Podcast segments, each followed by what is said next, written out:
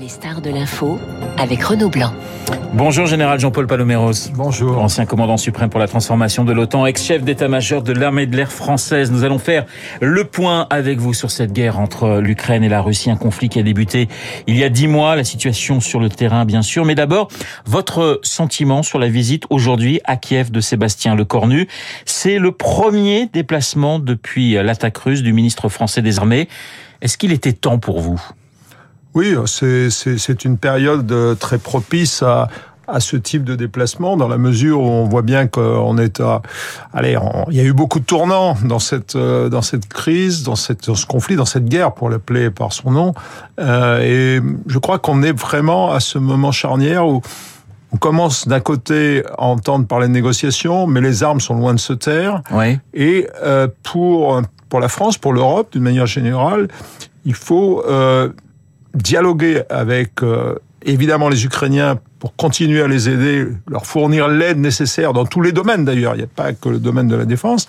D'un autre côté, ce lien ténu avec euh, le pouvoir russe, il est quand même indispensable si un jour ou l'autre on veut euh, on veut essayer de d'aider ces pays à rentrer en négociation, ce qui sera malgré tout difficile. Il faut... Alors j'entends bien lorsque vous dites il faut continuer à, à, à parler finalement avec le Kremlin, mais c'est vrai que beaucoup, y compris en Ukraine, ont trouvé la France trop prudente, trop timorée. C'est toujours le, problème de la diplomatie, soit euh, j'ai pas à juger ça, si vous voulez. C'est ce qui compte, c'est les résultats finalement. Euh, Est-ce qu'un jour ou l'autre, euh, ce type de, de, de, liaison servira? On peut, on peut le souhaiter, on peut l'espérer. Ce qui est sûr, c'est que lorsque les liens sont coupés, ils sont coupés. Il y a plus de. On a même vu, on a vu, on, aurait pu dire la même chose des Américains, parce que les Américains finalement ont, parlé aux Russes, fort heureusement d'ailleurs. Ouais. Donc, euh, il faut. Je, je crois que si on veut faire la bonne diplomatie, il faut pas trop s'occuper de, de, des commentaires et avoir une directrice très claire. Sébastien Lecornu, aujourd'hui, va parler de livraison d'armes avec son homologue ukrainien ah bah oui, il vient, il vient un peu au résultat. Il vient voir si ce qu'on fournit, ce que fournit la France et je pense les Européens d'une manière générale convient à, à la stratégie de M. Zelensky et de ses chefs militaires et dans quelle mesure on peut encore améliorer les choses, mais euh, tout en mettant euh, des limites. Hein. Je veux dire, notre outil militaire, il n'est pas inépuisable, loin de là. Euh, même celui des Américains ne l'est pas. Général Jean-Paul Paloméros, on parle de nouveaux canons César dans, dans, dans, quelques semaines. On en est à 18 hein, déjà livrés. Hein. Oui. Oui, ben on voit bien qu'on est dans. Quand vous faites euh, cette petite moue, on sent bien quand même que ça vous gêne pour euh, pour nos canons César au cas où. Non, ce qui est, ce qui est, enfin, ce qui est gênant, c'est c'est pas gênant. C'est la situation est, est telle que finalement, si je veux mettre ça dans des mots assez, assez clairs, l'Occident mène une guerre un peu par intérim, euh, une guerre de haute intensité, c'est-à-dire ouais. en termes de capacité militaire. C'est-à-dire qu'on fournit les Américains en tête, bien sûr, et puis euh, les pays européens comme ils le peuvent, et je crois qu'ils essayent de faire le mieux possible, très honnêtement. Mais euh, avec un modèle d'armée qui n'est pas euh, adapté à ce type de, de conflit. Ce scénario-là, d'ailleurs, personne ne l'avait imaginé. Le fait qu'on doit fournir comme ça en permanence des armes de haut niveau, de haute qualité à un pays tiers, ami, partenaire, on peut appeler ça comme on veut. Euh, nous, on a prévu des engagements, on a notre dissuasion d'un côté, on a des engagements au sein de l'Alliance Atlantique Défense Collective on peut projeter nos forces, et Dieu sait si on l'a fait et avec un certain succès.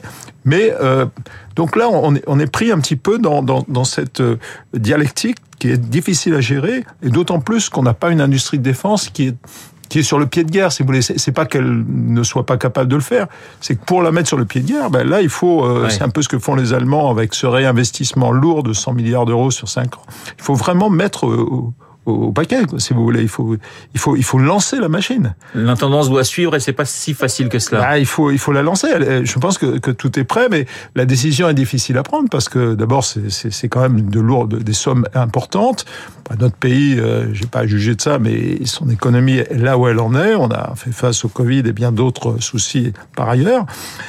Euh, voilà. Est-ce que c'est c'est ça la question du début de l'année C'est ça la question que Monsieur Le Cornu doit doit régler avec le président, avec les chefs d'état-major? Quel est le niveau de la, la, loi de programmation qui est en cours? Est-ce qu'on prend vraiment en compte ce qu'on voit aujourd'hui en Ukraine? L'Ukraine est un conflit, il y en aura d'autres malheureusement, euh, et, et essayer d'établir le meilleur équilibre entre ce qu'on peut dépenser, euh, les équipements qui sont absolument indispensables et nécessaires et la durée dans l'action telle qu'elle est euh, imposée par l'Ukraine. Mais si je vous entends bien, mon général, ça signifie qu'il y aura de toute façon pour la réorganisation de l'armée française un avant et un après Ukraine? Ah, je le pense profondément, parce que évidemment, ça fait toujours mal de se confronter à une réalité de cette nature, même si on a toutes les bonnes raisons du monde de, de ne pas s'auto-flageller, parce que ce scénario était quand même relativement imprévisible au niveau où il se situe. Donc, euh, mais ça fait des années et des années quand même euh, que, que les chefs d'état-major dont j'ai été disent attention, le modèle, il est qualitativement bon, mais quantitativement, on est vraiment aux limites.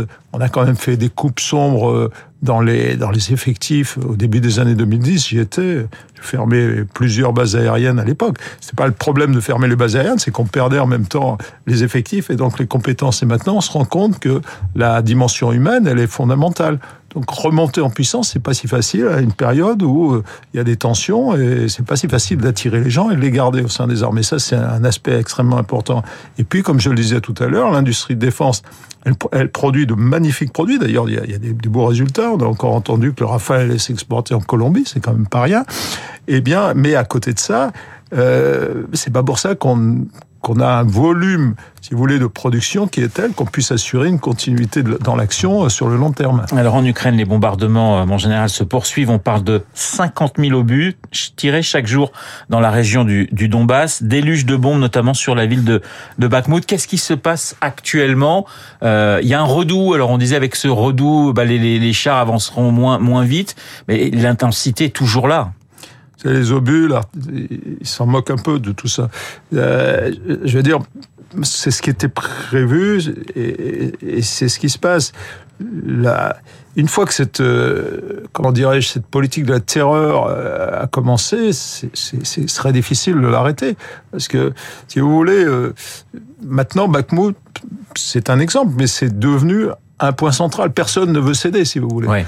C'est pas l'intérêt stratégique. On peut toujours trouver un intérêt stratégique partout. Il y a des nœuds ferroviaires, etc., des lignes logistiques. Bien C'est symbolique dans le sens où personne ne veut là, céder. Là, c'est devenu très symbolique, quoi, Ouais. parce que vous avez entendu le président Zelensky là-dessus. Il a dit on cédera pas un pouce parce que c'est notre terre, même si c'est difficile. Il a admis que c'était difficile quand même. Et de l'autre côté, les Russes, ils amènent des effectifs, des effectifs et des effectifs.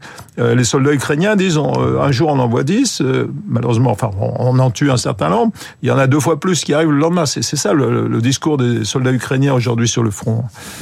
Les Ukrainiens qui attendent la livraison des missiles patriotes, missiles américains, est-ce que ça peut accélérer la, la fin du conflit? Non, Parce qu'on en parle beaucoup de ces, ces missiles. Oui, alors là aussi, il y a une fixation. D'un côté, ces, missiles euh, ont, des capacités, enfin ce système, parce que c'est un système euh, complet avec radar, avec il est très autonome, mais euh, il a des capacités militaires intéressantes, très intéressantes, même contre tout type de menace. Il est quand même coûteux, donc dans l'emploi, il faut il faut un petit peu réussir à, bien identifier les cibles qui, qui, va- qui valent la peine d'être traitées. Mais d'un autre côté, c'est pas un système patriote, c'est un système d'abord c'est défensif.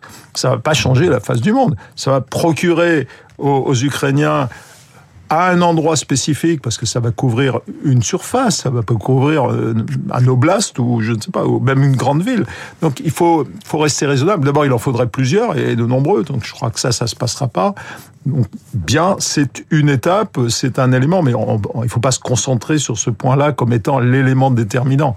C'est simplement une marque que les Américains acceptent quelque part de fournir des, équipements de plus en plus sophistiqués à l'Ukraine. Voilà. On, on sait que on sait que certaines bases russes en Russie ont été touchées. Euh, Est-ce que cette situation vous, vous, vous inquiète? Bah, Non, elle m'inquiète pas parce que c'est Dans la montée de l'escalade, hein, je parle. c'est la, la guerre.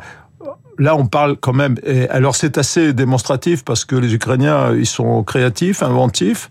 Euh, ils sont compétents, ils prouvent qu'ils savent faire des choses euh, extrêmement intéressantes. Qui pu imaginer qu'ils soient capables de frapper à plusieurs centaines de kilomètres avec des drones remodelés en quelque sorte des, des, bases russes Donc ça fait peser une certaine menace.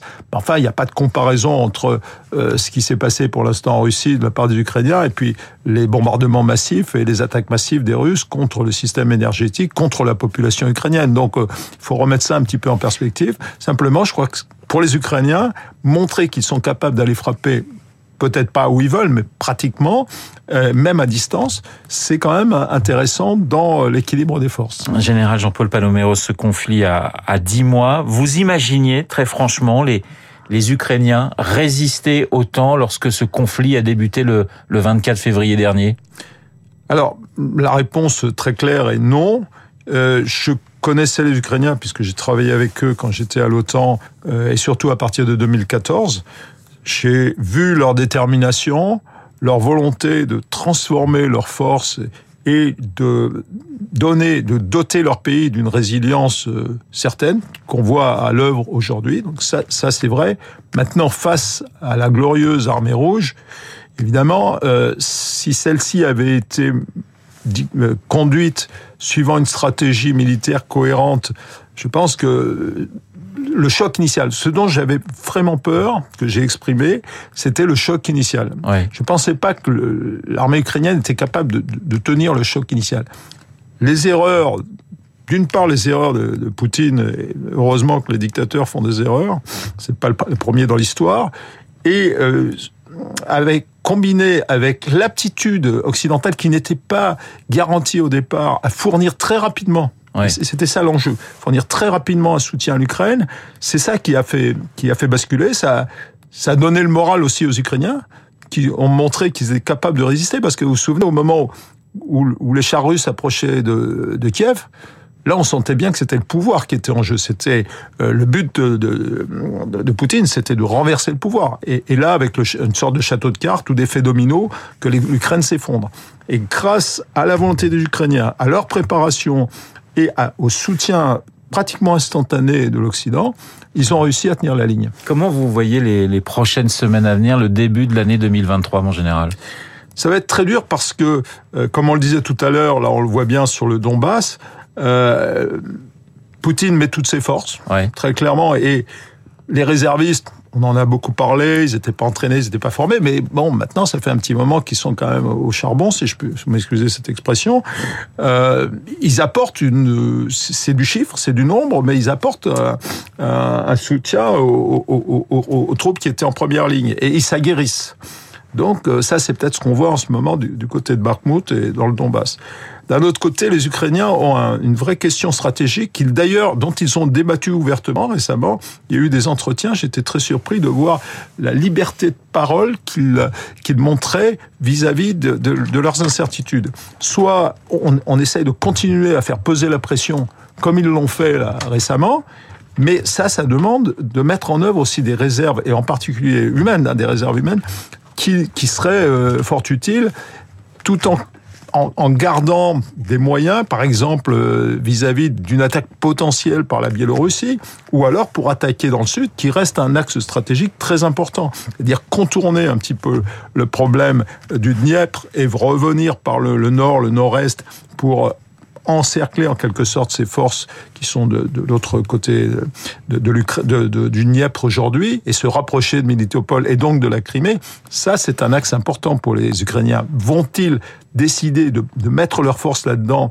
au risque de fragiliser la défense du Donbass? Vous voyez, c'est ce genre de, de, questions qui est posé. Et M. Zelensky, quand il était aux États-Unis, il est allé chercher aussi le soutien de M. Biden et du nouveau Congrès pour avoir les moyens, pour continuer à avoir les moyens de mener cette politique, enfin cette stratégie euh, qui très dynamique. Deux dernières questions, euh, Général Paloméros. Tout d'abord sur euh, les négociations. Quand on vous écoute et quand on écoute les déclarations, par exemple de Sergei Lavrov qui dit on parlera quand il y aura une dénazification, pardonnez-moi, euh, de, de, de l'Ukraine. Euh, c'est, c'est, ça paraît, ça paraît difficile. Et quand on entend également euh, du côté ukrainien, euh, finalement les, les, les autorités dire euh, on ne s'assure pour des négociations que lorsque on, on, aura jugé les Russes pour crimes contre l'humanité, on sent bien qu'on est quand même très très loin de pouvoir s'asseoir à une même table. Alors on parle des négociations, ça c'est le côté positif, mais comme vous l'indiquez à l'instant, le fossé le fossé est grand et pour l'instant, rien ne permet de rapprocher les deux, les deux perspectives. Alors évidemment, il y a, il y a la question de l'équilibre militaire. C'est ça qui... Est-ce est-ce qu'une partie va s'épuiser, va, commencer à s'effondrer et donc aura intérêt à rentrer en négociation? Mais vous avez raison. on peut être, on peut avoir de l'espoir parce que parce que l'espoir fait vivre, parce qu'on attaque une nouvelle année, mais ça va pas changer la donne. C'est vrai que les, objectifs politiques et stratégiques des deux parties sont tellement éloignés qu'on voit mal dans un premier temps euh, comment ça pourrait, euh, ne serait-ce que aboutir à un cessez-le-feu. Une dernière question. Euh, il y a cette, ce conflit entre l'Ukraine et la Russie, puis il y a ces tensions de plus en plus plus forte entre le, Kosovo et, euh, et, la Serbie. Est-ce que ça vous inquiète? Ben, Oui, parce que si vous voulez, les Balkans, euh, on, tendance à, ne pas trop s'en souvenir. C'était il y a 20 ans quand même. Et on aurait pu penser, espérer là aussi, que euh, 20 ans après, euh, on arrive à une certaine stabilité, qu'il y a une intégration, et c'est pas le cas. Et si je regarde la Bosnie, c'est à peine mieux. Mais là, il y a un, un regain de tension. Euh, je crois que tout se joue euh, en Serbie. Et euh, c'est, l'avenir est, très important. L'avenir, la position, le positionnement de la Serbie vis-à-vis de l'Union européenne, peut-être de l'OTAN, même si ça c'est compliqué. Euh, que la Serbie détermine un peu où elle se situe, dans, où est son camp en quelque sorte. Et c'est là qu'on pourra peut-être régler ce problème.